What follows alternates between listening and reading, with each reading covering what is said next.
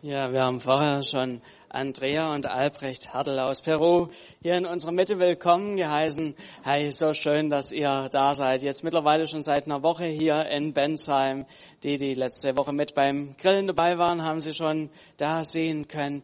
Und ich darf euch einfach nach vorn bitten, dass ihr uns einfach, ja, mit reinnehmt, was momentan so bei euch in Peru, in Lima am Laufen ist. Und Albrecht wird nachher gleich auch noch die Predigt halten. Heißt Sie doch nochmal mit einem ganz warmen Applaus willkommen. Ja, es ist schön, mal wieder bei euch zu sein. Und ja, mit vielen hatten wir ja die über die Woche schon Kontakt und es ja, war eine schöne Zeit für uns. Heute geht es leider wieder zu Ende und wir ziehen weiter, aber wir haben noch einen Monat in Deutschland, den wir jetzt dann vor allem auch mit unseren Kindern und Enkeln genießen. Ich glaube, da habe ich auch schnell ein Bild, weil immer wieder natürlich viele von euch kennen unsere Kinder. Das war jetzt, äh, wir hatten schon eine Woche direkt vorher mit unseren Kindern und Enkelkindern. Also inzwischen haben wir drei Kinder hatten wir sowieso, drei Enkelkinder, drei, drei Schwiegerkinder und drei Enkelkinder jetzt. Also wir sind eine ziemlich heilige Familie. Gell? Alles drei, nur wir sind zwei. genau, also nur mal für die, die sie kennen, also da ist unsere Älteste mit ihrem Mann und zwei Enkelkindern, dann ist der Samuel und die Maya noch ohne. Und hier die Raffaela mit ihrem Mann Salim und einem Enkelkind. Das ist unsere Familie, wohnen alle ein bisschen weiter Richtung Süden, der Samuel in Stuttgart und die anderen beiden am Bodensee. Und wir werden, preis den Herrn, wir werden noch ein bisschen Zeit mit ihnen genießen. Also so ganz schnell ein bisschen was zu unserer Familie, weil einige von euch ja uns kennen, andere kennen uns vielleicht noch gar nicht. Von daher habt ihr auch ein bisschen einen Eindruck. Ganz kurz ein bisschen zu unserer Arbeit in Peru. Wir werden so ein paar Punkte nur herausheben, äh, weil sonst zu viel ist. Hier ein Bild in unseren Gottesdienst, Gottesdienstraum. Wir machen seit, naja, seit man wieder darf, äh, ich hätte fast gesagt seit Corona, das stimmt ja gar nicht, dann war natürlich eine lange Zeit bei uns, länger als bei euch, äh, eine virtuelle Zeit, die wir auch irgendwo überstanden haben. Seitdem das aufgehoben ist, machen wir wieder Gottesdienste, aber eben im Freien, Freiluftgottesdienste. Das war zum einen eine Frage da auch wegen den Corona-Auflagen für uns natürlich wesentlich besser lange Zeit. Und zum anderen haben wir unsere Räumlichkeiten aufgegeben, ähm, was aus finanziellen Gründen, weil das einfach viel zu viel äh, gewesen wäre und wir ein Jahr lang praktisch sowieso nicht nutzen konnte, konnten. Also in einer Schule im Pausenhof, dort machen wir unsere Gottesdienste. Was ihr seht, da geht noch ganz viel mit mit Mundschutz, mit Maske. Es ist zwar inzwischen im Freien, äh, na, ich möchte mal andersrum anfangen. Wir genießen im Moment hier die Freiheit, äh, auch eben ohne Maske rumzulaufen. In Peru ist es schon noch wesentlich eingeschränkter. Inzwischen, im, solange man ohne Kontakt mit anderen Leuten ist, darf man im Freien die Maske abnehmen. Ansonsten in, im Innenraum überall besteht noch Maskenpflicht. Und selbst das, das Foto ist jetzt April, glaube ich, gewesen. Da war dann gerade eben die Maskenpflicht aufgehoben im Freien. Und ihr seht, dass doch noch die allermeisten eine Maske aufhaben. Das kommt ein bisschen daher, dass wir in Peru wirklich hart getroffen waren durch die ganze äh, Pandemie. Wir, praktisch jeder hat irgendwie in seinem Umfeld mindestens einen Corona-Toten äh, gehabt. Also da sind wir wirklich durch sehr schwere Zeiten durchgegangen und das, das beschäftigt schon noch viele Menschen und wollen einfach, dass es nicht wieder passiert und es kostet äh, jetzt auch wieder in die Normalität äh, überzugehen. Also jeder kämpft da ein bisschen auf seine Weise. Einen kleinen Blick vielleicht äh, in was, was, was es noch schwieriger gemacht hat, die ganze Situation. Unsere Kinder in Peru, die waren zwei komplette Jahre nicht in Präsenzschule, nicht im Präsenzunterricht. Also das ist schon hart. Und wenn ihr euch vorstellt, mm, in manchen armen Vierteln die Leute keinen Zugang oder kaum oder schlecht Zugang zu Internet haben, Das war eine echte Katastrophe. Wir wissen von einem Bereich, da äh, haben die Schulen ihren Unterricht per WhatsApp-Chat gemacht. Äh, zwei komplette Jahre, ihr könnt euch vorstellen, was da auch auf der Strecke geblieben ist. Und wir sehen auch die Auswirkungen bei den Kindern. Das sind auch psychische Auswirkungen, die ähm, wir merken das bei unseren Teenies und Vorteenies. Die verstecken sich hinter ihrer Maske. Äh, die Andrea arbeitet mit Teenies und wollte dann mal ein Foto machen mit ihnen und sie sollten ihre Maske abnehmen und die können das nicht mehr, die wollen das nicht mehr, die verstecken sich dahinter und das ist schon eine, eine schwierige Angelegenheit. Also so ganz kurz zu Corona, die Gemeinde geht trotzdem weiter und die Arbeit geht weiter. Ja, und da will die Andrea noch was dazu sagen. Genau, also wie ihr ja mitgekriegt habt, wir sind jetzt ähm, Opa und Omi wir werden unweigerlich älter. und da stellt sich natürlich auch die Frage, mehrere von euch haben uns auch gefragt in diesen Tagen, was, wie es denn weitergeht, was wir denn vorhaben. Also wir möchten, unsere Gedanken sind jetzt schon auf jeden Fall für den Ruhestand nach Deutschland zurückzukommen, nachdem ja auch alle unsere Kinder und Enkel in Deutschland leben. Und unser Zeitrahmen ist ungefähr so in fünf Jahren ähm, die Gemeinde zu übergeben und ja, so ungefähr dann in der Zeit zurückzukommen. Wir haben keinen ganz genauen Plan. Ähm, kommt, muss, man muss ja auch schauen, wie sich entwickelt. Und ähm, ja, genau, die, das die größte Herausforderung für uns ist dabei, wer wird die Nachfolge als Pastoren in unserer Gemeinde übernehmen. Da haben wir jetzt noch niemand wirklich ähm, konkret fest. Wir haben drei Ehepaare, das ist eins von ihnen. Wir haben kein, äh, die haben direkt vor der vor der vor Corona geheiratet, gerade noch geschafft und waren dann erstmal als Ehepaar äh, eineinhalb Jahre auf ihre vier Wände so ungefähr beschränkt, weil sie dann auch ähm, online eben Homeoffice gemacht haben. Ähm, aber sie haben es ganz gut gepackt. Äh, das sind unsere Jugendleiter.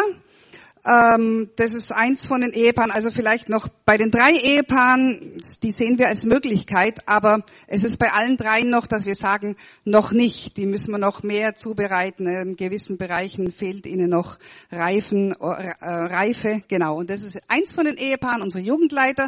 Das nächste Ehepaar sind, ähm, ach so, die, ja, ähm, sind unsere Lobpreisleiter. Die machen das sehr schön haben eine sehr nette Art. Ähm, ihr seht da hinten den lachenden José. Ähm, der hat auch eine sehr nette ähm, Art, mit den jungen, jungen Leuten zuzugehen. Ist selber noch jung. Er hat in der, die beiden haben in der, in mitten, mitten in der Pandemie geheiratet. Ähm, genau. Und, und das sind unsere, äh, die möchte ich dann, sobald ich zurück bin, als unsere, die arbeiten bei unseren äh, Teenies mit und die möchte ich dann eigentlich ähm, gleich fragen, wenn wir zurückkommen, ob sie jetzt die Hauptverantwortung übernehmen würden. Im Moment bin es ich noch äh, als Omi bei den Teenies. Manchmal muss ich drüber schmunzeln, aber ich glaube, sie kommen gut zurecht mit mir und ich, mir macht Spaß mit ihnen. Aber die sollen unsere Teenie-Arbeit übernehmen und wie gesagt, wir wollen also jetzt in nächster Zeit verstärkt in diese drei Ehepaare Zeit investieren. Ähm, um, um sie zu fördern und ja, zu sehen, wie sich dann herauskristallisiert. Sie wissen das nicht, dass wir sie so ein bisschen im Blick haben. Ähm, das muss, ja, das muss sich erst rauskristallisieren, wer dann wirklich äh, die geeignete, das geeignete Paar dafür ist. Und noch ein, äh, ein paar Worte zu unserer Außenstelle, Außenarbeit, Kikamarka. Äh, die, die schon länger in der Gemeinde sind, wissen davon. Was man ganz gut sehen kann, Lima ist Wüste. Ja, das ist bei, von dort, wo wir leben, noch mal eine halbe Stunde weiter hinaus und man sieht es ganz gut. Der, die Gebäude hier im Vordergrund, das sind die Gebäude äh, unserer Arbeit dort. Ähm, wir haben dort sowohl eine Gemeinde als auch eine ausgeprägte Kinderarbeit, von der werden wir dann noch kurz erzählen. Und ja, da kämpfen wir seit Jahren mit, der, mit dem Grundstück, äh, dem Grundstücksproblem. Uns gehört grundsätzlich oder wir besitzen grundsätzlich diesen ganzen Berg, von dem aus das fotografiert ist. Das ist ein Riesengrundstück, ein großes Hanggrundstück. Da kann man grundsätzlich ganz nette Sachen machen, aber eben die rechtliche Situation ist nicht geklärt und wir kämpfen da eben seit langer Zeit drum und ja, viele von euch haben auch dafür gebetet. Jetzt gerade gestern Morgen äh, habe ich eine schlechte Nachricht bekommen. Ähm, ja, der, also dieses, diesen Prozess, wir haben das also im Besitz seit 19 Jahren und es gibt die Möglichkeit, dass eben, dass uns das als Eigentum überschrieben wird dadurch, dass wir das 19 Jahre friedlich besitzen. Und das ist eigentlich das, das was wir gerne machen wollen und versuchen. Aber das geht nur, in unserem Fall nur äh, gerichtlich und der Richter, der findet immer wieder irgendwas dran auszusetzen und hat bis jetzt, äh, also jetzt schon seit Monaten, unseren Antrag noch nicht mal, noch nicht mal akzeptiert. Ja, also von wegen äh, angenommen wirklich. Und jetzt gestern, das ist jetzt das fünfte Mal, glaube ich, dass er wieder irgendwas Neues dran gefunden hat, auszusetzen. Und das ist schon nervenaufreibend. Also irgendwo kommst du da an den Punkt, äh, was sollen wir da eigentlich machen? Ähm, ja, es ist schwierig. Kann jetzt auch nicht alle Einzelheiten ausführen, aber ganz schnell gesagt, es gehört rein äh, grundsätzlich zu einem Riesengrundstück von äh, 1000 Hektar. Und die allermeisten sind Miteigentümer, also die haben nur 0, was weiß ich, wie viel Prozent von diesem Gesamtgrundstück. Und es sind insgesamt über 2000 Miteigentümer. Ja.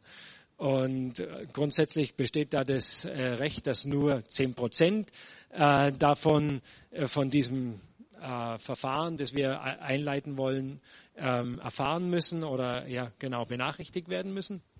Und jetzt plötzlich fällt dem Richter ein, das hätte er gleich auch am Anfang auch sagen können, äh, aber eben nachdem wir immer wieder äh, immer wieder darauf bestanden haben auf unserem Antrag, jetzt fällt ihm plötzlich ein, wir müssen, man muss alle Leute benachrichtigen.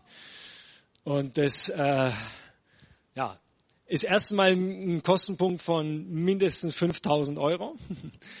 Einfach nur äh, ja, eben die Benachrichtigung und die, und die Kopien, die man äh, dafür zur Verfügung stellen muss, kann aber noch viel mehr werden, weil da ja eben noch nicht in, in ich habe diesen diese Ausführung von dem Richter gelesen, da ist viel Unklarheit drin.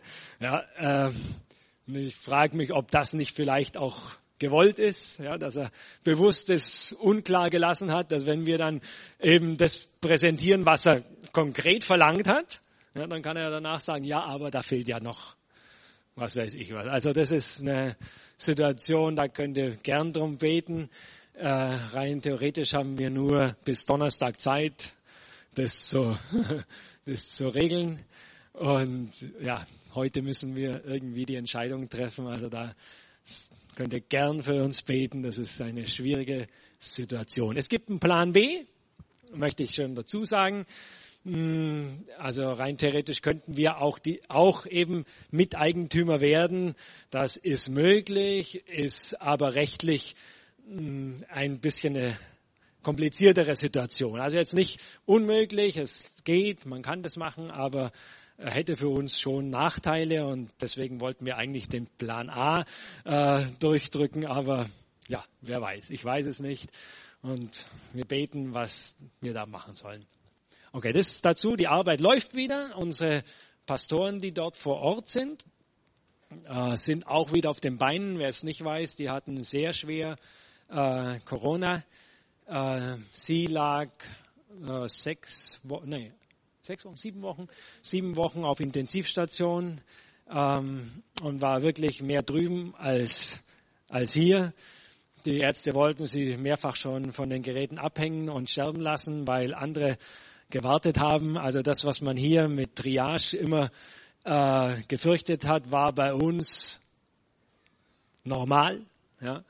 Tagtäglich wurde das praktiziert, aber eben mit ja, eben fragwürdigen äh, Kriterien. Wer halt besser gezahlt hat, der bekam für seinen äh, Verwandten einen Platz auf Intensivstation und wer nicht, der wurde halt abgehängt und durfte sterben. So war das bei uns. Also da ging es wirklich äh, hart her. Also die sind wieder auf den Beinen, kämpfen noch mit, äh, mit Nachwirkungen und es ist nicht ganz einfach für sie, aber sie tun die Arbeit wieder. Okay, und jetzt die Andrea wollen noch dazu was anderes sagen. Ja, genau, zu dieser Arbeit in Ricamarca. Ähm, ja, wir haben ja dort eine kleine Gemeinde, die besteht, die diese Pastoren eben leiten. Da gibt's wenige Geschwister, die sich aber doch immer mehr festigen. Das ist eigentlich ganz schön. Und dann haben wir immer wieder erzählt, dass wir das, dass wir dort ein Compassion-Programm haben, ist den vielen von euch sicher bekannt. Compassion, das ist ein Patenschaftsprogramm, ähm, wo es dann auch die Kinder zu essen kriegen, Hausaufgabenbetreuung und so weiter. Äh, jetzt ist es so, ja, und durch Compassion ist natürlich auch, das, das lief sehr schön. Äh, auch viele, ähm, gerade Teenies sind dadurch, haben sich dadurch auch im Glauben gefestigt. Da haben wir eine schöne Teenie-Gruppe dort.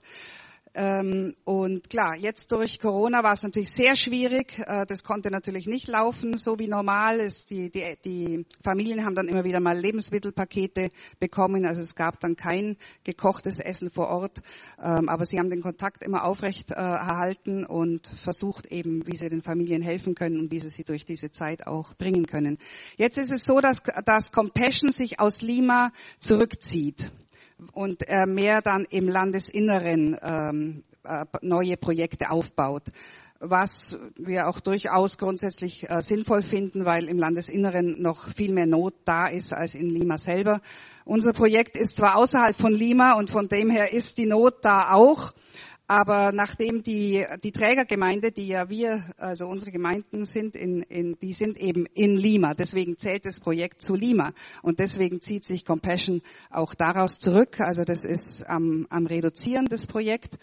Und ja, und Compassion wird sich dann auch, ich weiß nicht, in nächster Zeit ganz zurückziehen. Und wir haben halt überlegt, wie machen wir weiter? Wie können wir weiterhin diesen Familien helfen? Ähm, ja, was, was wir auch äh, personell und finanziell als äh, stemmen können als Gemeinde oder auch mit Spenden von Deutschland. Und wir haben dann ähm, eben, wir haben jetzt überlegt, auch mit den Geschwistern dort natürlich, mit den Leitern dort, dass wir ähm, mehr in Richtung, also Bildung ist halt ganz wichtig, in Bildung investieren, den Kindern helfen mit Nachhilfeunterricht ähm, oder auch eben sie, sie fördern in ihrer Schule, dass sie wirklich in der Schule klarkommen. Also wie gesagt, wir machen keine, wir haben nicht vor, eine Schule zu machen, sondern mehr die Kinder zu fördern, dass sie wirklich die Schule gut ähm, hinter sich bringen und dann auch ein gutes Studium anfangen können.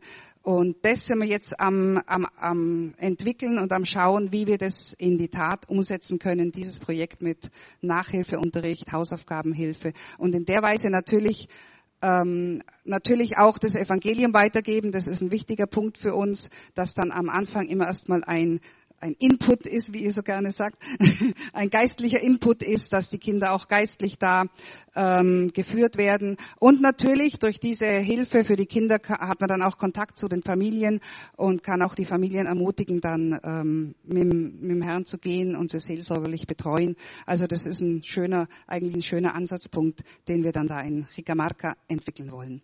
Und damit, glaube ich, ist dieser Teil beendet. Genau, da seht ihr mal, äh, genau, da seht ihr mal die ganze Gruppe. Das ist noch von vor Corona, aber da seht ihr mal die ganze eine, eine große Kindergruppe äh, von den Kindern, die dort betreut werden. Was man vielleicht noch auf dem Bild ganz gut sieht, auch ähm, bei uns ist es nicht immer heiß. Ja. Äh, das Klima in, äh, in Peru äh, obwohl wir in den Tropen direkt sind, ist nicht alles tropisch. Ja, durch den Humboldt-Strom ist es bei uns durchaus kalt. Jetzt ist gerade Winter dort, ist ja genau auf der gegenüberliegenden äh, äh, Äquatorseite und da wird es schon ganz schön kühl. Ja, bei uns speziell auch dort draußen. Und ihr seht im Hintergrund so ein bisschen der Nebel, der da äh, ja, im Winter speziell äh, vorherrscht. Da kann es schon gut kalt werden. Und die Leute haben nur dort ganz viel nur einfache Strohmatten oder Holzhütten und äh, dann geht schon wirklich kalt äh, rein bis, ja, bis in die Wohnung. Also das ist ganz, ganz anders als hier. Ja, ich möchte gerne auch noch ein Wort mit euch teilen, wenn ihr das so seht. Jetzt diese Sachen, die wir erwähnt haben, das ist ja äh, diese Projekte oder diese Dinge erreicht man ja nicht so schnell, schnell. Ja, jetzt neue Pastoren und da sind wir natürlich schon länger dran. Das ist nicht jetzt ein Projekt, das wir jetzt erst anfangen. Äh, da sind wir schon länger dran und preis den Herrn, die Leute sind gewachsen im Glauben. Aber ja, um diese Dinge zu erreichen, da braucht man ein bisschen mehr als nur momentane Energie, da braucht es Geduld. Und ich möchte mit euch äh, Hebräer Kapitel 10 aufschlagen. Hebräer Kapitel 10 und da wollen wir heute mal darüber reden, dass Ausharren Not tut. Ja, das tut Not dort in Peru, aber auch in unserem Leben, in meinem Leben, in deinem Leben, in unserem Glaubensleben. Wenn wir nicht ausharren, dann erreichen wir nicht das, was Gott für uns hat.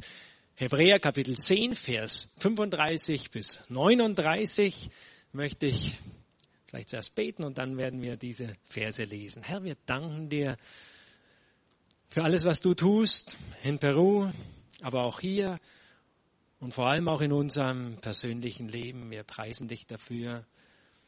Ja, und wir geben zu, dass es uns Not tut, dieses Ausharren. Und wir bitten dich, dass du jetzt durch dieses Wort zu uns sprichst, zu jedem Einzelnen. Herr, wir singen dein Wort und bitten dich, dass es Frucht bringt in unserem Leben. Amen. Amen. Da heißt es in Hebräer 10, Vers 35, so werft nun eure Zuversicht nicht weg, die eine große Belohnung hat. Denn standhaftes Ausharren tut euch Not damit ihr, nachdem ihr den Willen Gottes getan habt, die Verheißung erlangt. Denn noch eine, Weile, eine kleine, ganz kleine Weile, dann wird der kommen, der kommen soll und wird nicht auf sich warten lassen. Der Gerechte aber wird aus Glauben leben. Doch, wenn er feige zurückweicht, so wird meine Seele kein Wohlgefallen an ihm haben. Wir aber gehören nicht zu denen, die feige zurückweichen zum Verderben, sondern zu denen, die glauben zur, er zur Errettung der Seele. Das sind tolle Verse, ähm, die uns immer wieder herausfordern und ermutigen. Es ist ja einfach, sich Dinge vorzunehmen. Stimmt es? Ja, wir nehmen uns große Dinge vor und dann kann das aber auch ganz schnell wieder im Sand verlaufen. Es ist leicht, Entscheidungen zu treffen. Vielleicht ein bisschen schwieriger, aber trotzdem noch relativ leicht. Aber ausharren, durchziehen, dranbleiben, das ist viel, viel schwieriger. Es ist leicht, einfache Dinge zu erreichen aber die größeren oder schwierigeren Dinge brauchen eben gerade das, brauchen Ausharren, die haben einen hohen Preis. Und wenn du, wenn wir höhere Dinge erreichen wollen, dann müssen wir eben ausharren, ausharren bis, äh, ja, bis wir das wirklich erreichen. In allen Bereichen ist es so in unserem Leben. Die einfachen Dinge die äh, ja, sind oft nichts wert, aber das, was Wert hat, das kostet uns, das kostet Ausharren und ist auch im Geistlichen so. Ja. Wenn wir die Bibel kennen wollen, wirklich darin gegründet sein wollen, dass, dann ist es nicht genug, dass wir gelegentlich mal einen Vers in der Losung lesen. Ich möchte jetzt da niemanden kritisieren, der das tut. Und trotzdem möchte ich sagen, das ist nicht genug. Ja, da muss man dranbleiben, da muss man äh, sich herausfordern lassen. Äh, ich habe letztes Jahr wieder neu angepackt. Ich habe so ein bisschen auch nachgelassen, muss ich zugeben. Ich habe früher mehr in der Bibel gelesen und habe mich später dann so damit zufrieden gegeben, auch mal nur ein Kapitelchen zu lesen. Ähm, und letztes Jahr kam irgendwie so das, ja, wie Gott zu mir gesprochen hat, doch wieder mal neu anzupacken. Und ich habe hab gesagt, okay, ich werde es neu anpacken und die Bibel in einem Jahr durchlesen. Ja. Aber da musst du dranbleiben. Ja. Weil wenn man nicht dranbleibt, dann geht's ganz schnell, dass, ach, heute hm, lese ich nicht mehr. Ja. Und dann schlappt man wieder so ein bisschen ab und dann schafft man es auch nicht. Da musst du dranbleiben, das braucht Geduld, das braucht ausharren. Und ausharren tut uns deswegen Not, ist nötig, damit wir Besseres erreichen. Wer will was Besseres erreichen? Ja, zumindest sagen wir es, wir wollen Besseres erreichen. Und Gott hat auch Besseres für uns. Ja, Gott hat Besseres für dich. Gott hat Besseres für dich. Für jeden von uns hat Gott Besseres. Aber da brauchen wir dieses Ausharren. In manchen Bibeln wird dieser Vers übersetzt, Geduld tut uns Not. Geduld hat aber oft so ein bisschen einen passiven Beiklang. Ja ich bin geduldig und setze mich hin und tue überhaupt nichts. Ja. Jesus hat ja alles für mich schon getan. Ja. Und da kann man ganz schnell auch in eine passive Geduld verfallen. Nein, dieser, diese, dieser Begriff ist im Griechischen Hypomone. Das heißt äh, eben dieses aktive Standhalten, Ausharren, beständig sein, beharrlich die Dinge tun. Das ist so dieser dieser Begriff in, in der Übersetzung heißt eben auch, äh, die ich da verwendet habe, ein standhaftes Ausharren. Das ist so ein bisschen mit einem Doppelbegriff oder ja, nochmal stärker ausgedrückt in der Übersetzung. Der, dieses, dieser Begriff im Griechischen, der äh, eben etwas Aktives hat. Nicht nur die Dinge über sich ergehen lassen oder warten, bis irgendwas passiert, sondern ein aktives ähm, daran bleiben. Und diesen Begriff haben wir auch öfter in der Bibel. Matthäus Kapitel 24, Vers 13. Wer aber ausharrt, das ist wieder dieser, äh, dieser Begriff im Griechischen, bis ans Ende, der wird errettet werden. Ja, das ist eben dieses Ausharren und da sind Verheißungen dran. Ja, der wird errettet werden. Und wenn wir hier lesen, da heißt es, nachdem ihr den Willen Gottes getan habt, die Verheißung erlangt. Ja, wenn wir was Besseres wollen, wenn wir uns nicht nur mit einem oberflächlichen Christsein zufrieden geben wollen, das so ein bisschen mit dem Strom schwimmt, dann können wir uns damit nicht zufrieden geben. Da müssen wir dranbleiben. Da müssen wir ähm, standhaft ausharren mit all diesen Dingen. Und da gibt's viele, viele Bibelverse noch, die ich verwenden könnte. Ich möchte es jetzt nicht machen, aber einer noch in 2. Timotheus 2, Vers 12. Da geht es darum, wenn wir standhaft bleiben, werden wir auch mit ihm herrschen, sagt Paulus da. Also die größeren Dinge, die benötigen Standhaftigkeit, Beharrlichkeit, dranbleiben, sonst werden wir sie nicht erreichen. Das Traurige, äh, Traurige dabei ist jetzt, dass viele Christen sich mit wenig zufrieden geben oder mit weniger zufrieden geben. Zumindest bei uns in Peru. Hier ist es vielleicht ganz anders oder vielleicht doch nicht so anders. Ja, ähm, ich möchte dich herausfordern. Entschuldigung, wenn ich da ein bisschen äh, auch versuche wachzurütteln, dich herauszufordern. Ähm, doch dich nicht damit zufrieden geben. Jesus hat mehr für dich. Jesus hat mehr für mich. Wir können noch viel, viel mehr erleben, aber dafür müssen wir dranbleiben. Da müssen wir auch an unserer stillen Zeit zum Beispiel dranbleiben. Und wenn wir nicht dranbleiben, dann verflacht es auch wieder. An unserer Bibellese, an unserem äh, Enthusiasmus, wie wir hier in den Gottesdienst kommen. Da müssen wir dranbleiben und nicht denken, oh, heute ist Sonntag, mein einziger freier Tag vielleicht und wir drehen uns noch mal ein paar Mal im Bett um. Nein, da müssen wir auch dranbleiben. Oder in, wir werden ja heute noch über die Kleingruppen reden. Auch in der Kleingruppe, da muss man auch dranbleiben, beharrlich bleiben, weil Gott hat durch die Kleingruppen etwas für uns. Es ist nicht irgendwie eine Berieselung oder ja irgendwas zu tun. Nein, Gott möchte die Kleingruppen gebrauchen, äh, um an uns zu wirken. Ja, da müssen wir auch dranbleiben und nicht, ja, wenn ich kann, dann gehe ich mal. Ja, ist ja schön und gut. Es muss man auch nicht ganz krampfhaft nehmen, die Dinge und trotzdem für die guten Sachen, da müssen wir beharrlich dranbleiben, sonst äh, erreichen wir nicht zu viel. Wie können wir das erreichen, dieses Ausharren, dieses Dranbleiben? Das hat ganz viel mit Glauben zu tun. Ja? Ausharren geht mit Glauben einher. Ja, das ist ein Paar, das nicht zu trennen ist. Ja, wenn wir das nochmal anschauen, in dem Vers 38, 39, da heißt es, in dem Zusammenhang mit Ausharren heißt es, der Gerechte aber wird aus Glauben leben. Das hat mit Glauben zu tun. Und dann geht es darum, um, um, zurück, äh, um das Zurückweichen. Ja. Wir, wir aber gehören nicht zu denen, die feige zurückweichen zum Verderben, sondern zu denen, die glauben zur Errettung. Also dieses Ausharren hat ganz, ganz viel mit Glauben zu tun. Jetzt nicht mit Glauben, wie wir es oft so ähm, oberflächlich sagen. Nein, Glauben, dieses äh, ist dieses Vertrauen, dieses dieses kindliche Vertrauen in unseren Herrn. Damit hat äh, hat es ganz ganz viel zu tun. In wenn wir, wenn ihr dann, könnt ihr gerne mal zu Hause dann noch machen, wenn wir jetzt das ein Kapitel überspringen, in dem Kapitel 12, in den ersten Versen, nimmt äh, der Schreiber von dem Hebräerbrief dieses Ausharren nochmal auf, in, indem er sagt, ähm, da geht es dann um, um, da vergleicht das eben mit einem Wettlauf und dass wir mit Ausdauer laufen müssen, den Kampf, der vor uns liegt.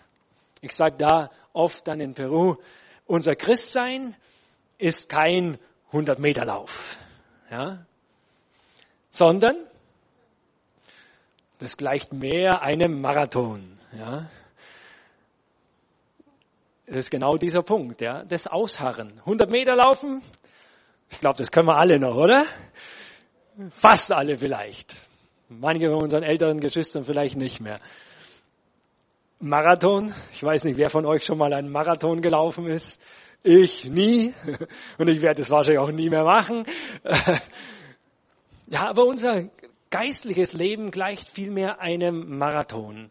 Und deswegen braucht es dieses Ausharren. Wenn wir nicht ausharren, dann, ja, dann werden wir diesen Lauf nicht wirklich vollenden, nicht wirklich zu Ende bringen, zumindest nicht so zu Ende bringen, wie Gott es für uns vorgesehen hat. Ja, es braucht Ausharren, um äh, dorthin zu kommen, wo Gott uns haben will, diese Verheißungen zu erlangen. Und wenn ihr das im Zusammenhang dann in Kapitel 12 nochmal lest, da seht ihr das, äh, was Gott da alles für uns vorbereitet hat, dass wir erlangen können durch Ausharren. So, Kapitel 10, da haben wir gerade gelesen, die, dieses Ausharren tut Not. Kapitel 12, er kommt wieder auf dieses Ausharren zurück. Was liegt dazwischen?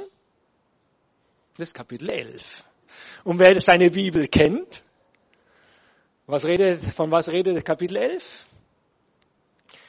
Von dem Glauben, von den Glaubenshelden, ja, die wirklich Großes erreicht haben. Das ist kein Zufall. Ja. Das ist kein Zufall, dass dieses Kapitel des Glaubens, dieses Kapitel des, der Glaubenshelden eingerahmt ist von diesem Thema des Ausharrens, des Standhaftbleibens, des Durchhaltens, bis ja das Ziel erreicht ist weil gerade diese Glaubenshelden das tun mussten. Ja, das war nicht einfach immer äh, eitel Sonnenschein und man erreicht es ja leicht. Nein, ähm, das, da braucht es wesentlich mehr als nur so ein bisschen ähm, ja momentanes Feuer, Strohfeuer, wie wir das doch gerne nennen. Ja, also ähm, die zwei sind untrennbar, Glauben und Ausharren. Ja, es gibt kein Ausharren ohne Glauben. Ich möchte es einfach mal so hinstellen. Lasst mich als Erläuterung vielleicht, als, als Beispiel, jetzt gerade unsere Situation in, in Jicamarca mit diesem Grundstück nennen. Ich möchte jetzt mal den geistlichen Teil äh, beiseite lassen, um nur mal den, den äh, ja, das, den Glauben und das Ausharren im, im menschlichen Bereich zu erläutern. Ja. Inzwischen, durch all unsere Erfahrungen, ist unser Glauben an die Richter und an das äh, Rechtswesen in Peru äh, mächtig gesunken. Ja. Ähm, wir zweifeln daran, dass, äh, ja, dass die wirklich einem Recht schaffen wollen. Ja. Was bringt es mit sich? Dass unser Glauben darin geschwunden ist. Das bringt mit sich, dass wir in der Gefahr stehen, ähm, nicht mehr durchzuhalten. Ja? Glaube und Ausharren ist untrennbar miteinander verbunden. Wenn ich nicht den Glauben habe, dass der Richter uns Recht schaffen will, dann breche ich die Sache auch vorher ab. Ja. Ich möchte ganz offen sagen, an dem Punkt sind wir, menschlich gesehen. Es gibt natürlich noch die geistliche Seite und da ist für uns einfach die Frage, was will Gott? Ja? Und äh, will Gott vielleicht, dass wir auf den Plan B gehen? Ja? Von daher, also das ist jetzt nicht unbedingt, dass wir da jetzt krampfhaft dran festhalten müssen geistlich, aber einfach um das zu erläutern. Ohne Glauben werden wir nicht durchhalten. Ja? Wenn du jetzt zum Beispiel Probleme, körperliche Probleme hast und der Arzt dir Therapie, äh, Krankengymnastik verschrieben hat, aber wenn wir jetzt nicht den Glauben haben, dass mir das hilft, was machen wir dann? Dann gehen wir halt lieber nicht, weil das Leben doch viel einfacher ist. Oder dann mache ich meine Übungen, die der Krankengymnast mir aufgetragen hat, zu Hause zu machen, die mache ich halt dann nicht mehr, weil ich ja nicht den Glauben habe, dass mir das was nützt. Also Glaube und Ausharren ist untrennbar miteinander verbunden. Aber auch andersrum. Ja? Ähm, Glaube ohne ähm, Ausharren hat auch keinen Sinn. Ja? Glaube ohne Ausharren, äh, Jakobus hätte vielleicht gesagt, ist tot. Ja? Er hat es ein bisschen anders gesagt, aber ich glaube, das ist genau das, was er eigentlich gesagt hat. Ja? Glauben ohne Werke, Glauben ohne Ausharren ist tot. Oder eine Selbsttäuschung. Ja? Wir geben vor, wir glauben, aber das ist nichts mehr als eine äußerliche Hülle, aber nicht wirklich mit Leben gefüllt. Ja? Glauben, ehrlicher Glauben, wirklicher Glaube führt zu Ausharren. Das kann natürlich, auch, das ist auch ein Prozess und da können wir viel lernen. Aber eben genau das ist der Punkt. Ja? Wir lernen Ausharren, indem wir lernen, im Glauben zu wandeln. Einer der Glaubenshelden war Abraham, ja. Der Vater des Glaubens, ja. Und er also war wirklich begeisternd, wenn man so seine Geschichte anschaut.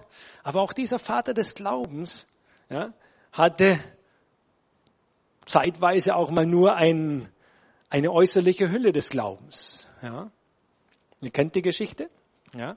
Als sein Glaube schwach wurde, was passierte? Da hat er den Rat seiner Frau, auf den Rat seiner Frau gehört und ihr kennt das Ergebnis. Er hat mit seiner Sklavin geschlafen, die hatte, die bekam ein Kind und so kam eine schlimme Tragödie über seine Familie, über das Volk Gottes bis heute. Ja.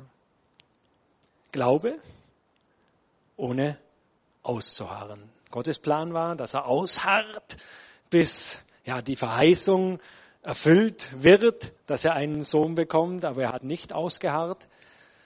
Und die, ja, das Resultat war, war oder ist tragisch. Ja. Also, Glaube äh, ist nötig, damit wir dieses Ausharren erreichen in unserem Leben. Und gerade das ist der Punkt, äh, echten Glaubensleben. Wenn wir mit Jesus wandeln, wenn wir im Glauben mit ihm gehen, dann wächst nach und nach unser Ausharren, unser Vertrauen in ihn und wir können auch äh, Dinge durchstehen. Ja, Christenleben ist ja ein bisschen wie ein, ein Training. Ja. Gott nimmt uns an der Hand und trainiert unseren Glauben. Also äh, ganz viel in der Bibel auch so mit, mit Sport und sowas verbunden. Da ist ganz viel, äh, äh, ganz viel drin. Ja, er trainiert uns im Glauben, damit wir, wenn eine schwier schwierigere Situation kommt, auch ja trotzdem standhaft bleiben können. Das ist so das Schöne und wir haben da vorhin auch, auch äh, gesungen, ja, äh, es wurde auch schon drüber gesprochen mit der Gnade, ja, dass selbst in den Situationen, wo, wo ja, wo alles zu schwierig ist, ist seine Gnade immer noch da. Und, und der Herr lässt nichts über unser Leben kommen, äh, das wir nicht meistern können. Er bereitet uns vorher darauf vor. Das ist dieses Training, in dem er uns drin hat. Und wo wir lernen im Glauben, wirklich im Vertrauen auf ihn zu leben, dann werden wir so trainiert, dass die Dinge, die kommen, dass wir die auch ähm, dass wir denen auch begegnen können, dass wir da durchgehen können. Das ist das Schöne, ja. Wir sind nicht alleine. Er lässt uns da nicht alleine zappeln. Manchmal erscheint es uns so, dass wir alleine zappeln müssen und trotzdem ist er bei mir und hilft mir auch durch solche Situationen durch. Aber es ist nötig, dieses Ausharren, diese Geduld. Wenn ihr wollt, da gibt's auch noch ein bisschen anders, wie, das, äh, wie diese Geduld wachsen kann. Lest doch nochmal die, die folgenden Verse des, danach in, in dem Kapitel 12. Ich möchte es jetzt gar nicht mehr machen, weil sonst schauen manche schon auf die Uhr. ähm, ich denke, das ist genug. Ja. Ausharren, Standhaftigkeit, Beharrlichkeit tut Not. In allen Bereichen von unserem Leben, aber ganz speziell auch in unserem Glaubensleben. Gott möchte uns herausfordern, dran zu bleiben, beständig zu sein in den Dingen, die wir wissen, dass wir tun sollten, die wir uns auch vorgenommen haben zu tun. Und ja, da braucht es mehr als nur vornehmen. Lass uns doch noch zusammen beten und das Lobpreisteam kann auch dann gleich vorkommen. Aber vielleicht eine Antwort geben drauf, was Gott zu dir reden wollte. Warst du vielleicht nachlässig in irgendwelchen Punkten, wo du eigentlich Entscheidungen getroffen hast? Gott fordert dich heraus. Ja. Entschuldigt, ich habe Probleme damit, mit Leuten, die sagen, nur keinen Druck aufbauen. Ja. Ich möchte keinen Druck aufbauen. Wenn Gott zu dir geredet hat, dann hat Gott, wenn dann Druck aufgebaut. Ja. Okay? Ist nicht meine Schuld. Aber wenn ihr mal in die Bibel schaut, die Bibel baut immer wieder Druck auf. Ja, äh, weil Gott möchte uns weiterführen. Er möchte nicht, dass du so dahin schwimmst im Strom, sondern er möchte dich weiterführen. Und da braucht es Herausforderungen, da braucht es ein bisschen Druck, dass wir dahin gehen. Also nehmt mir es nicht übel, aber lasst uns noch beten. Ja, Herr, wir wollen dir danken, dass du Besseres für uns hast noch.